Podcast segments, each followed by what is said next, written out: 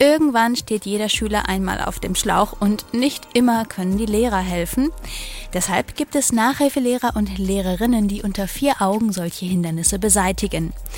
Was man dabei leicht vergisst? Nicht alle Familien können es sich leisten, ihre Kinder so zu fördern. Seit 2007 bekämpft das Projekt Studenten für Kinder dieses Problem über 150 Studenten geben dabei ehrenamtlich denen Nachhilfe, die es sich ansonsten nicht leisten könnten. Mein Kollege Marcel Lange hat hinter die Kulissen geschaut. Robin, du bist ja nicht nur Vorsitzender oder zweiter Vorsitzender von Studenten für Kinder Karlsruhe, sondern du hast auch schon früher mal selbst Nachhilfe gegeben.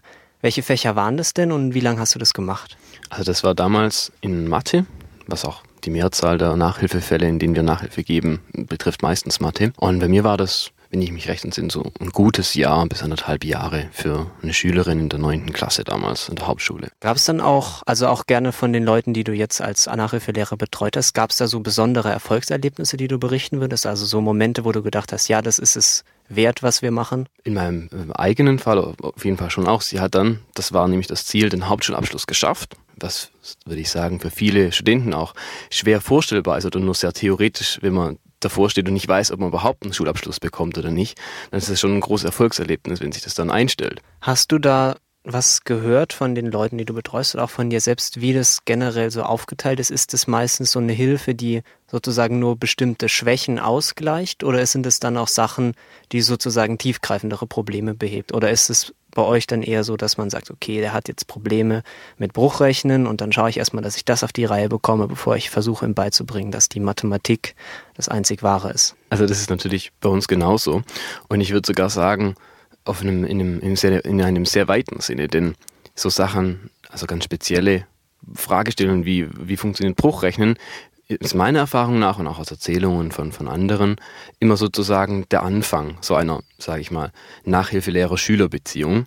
Und dann stellt man als Nachhilfelehrer relativ schnell fest, dass es nicht nur an Grundlagen in der Mathematik oder jetzt auch bei der Rechtschreibung oder so fehlt, sondern gar an ganz grundsätzlichen Dingen. Wie lerne ich? Was ist Lernen? Und warum ist Lernen nicht unbedingt uncool? Wie konzentriere ich mich? Wie organisiere ich mein Leben letztlich? Also unsere Arbeit ist sehr oft eine man kann schon sagen, eine Sozialarbeit und man muss sich fragen, wie kann ich den Menschen tatsächlich helfen, sein, sein Leben zu organisieren, ähm, vielleicht ein bisschen Selbstdisziplin und dennoch Freude dabei praktisch zu üben. Was mich noch interessieren würde, ist, warum macht ihr das eigentlich?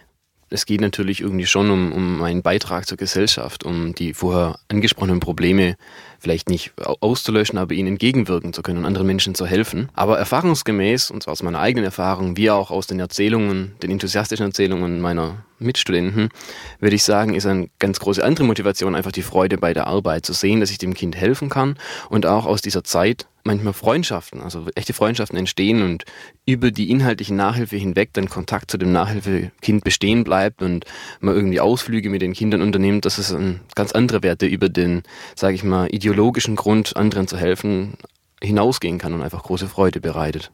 Ihr seht ja auch, wenn ihr diese Arbeit macht, sozusagen in die Ecken des deutschen Schulsystems, in denen es jetzt nicht so super läuft, in denen teilweise auch Sachen schieflaufen. Hast du da ein Gefühl dafür, was genau da schiefläuft oder was, was man besser machen könnte?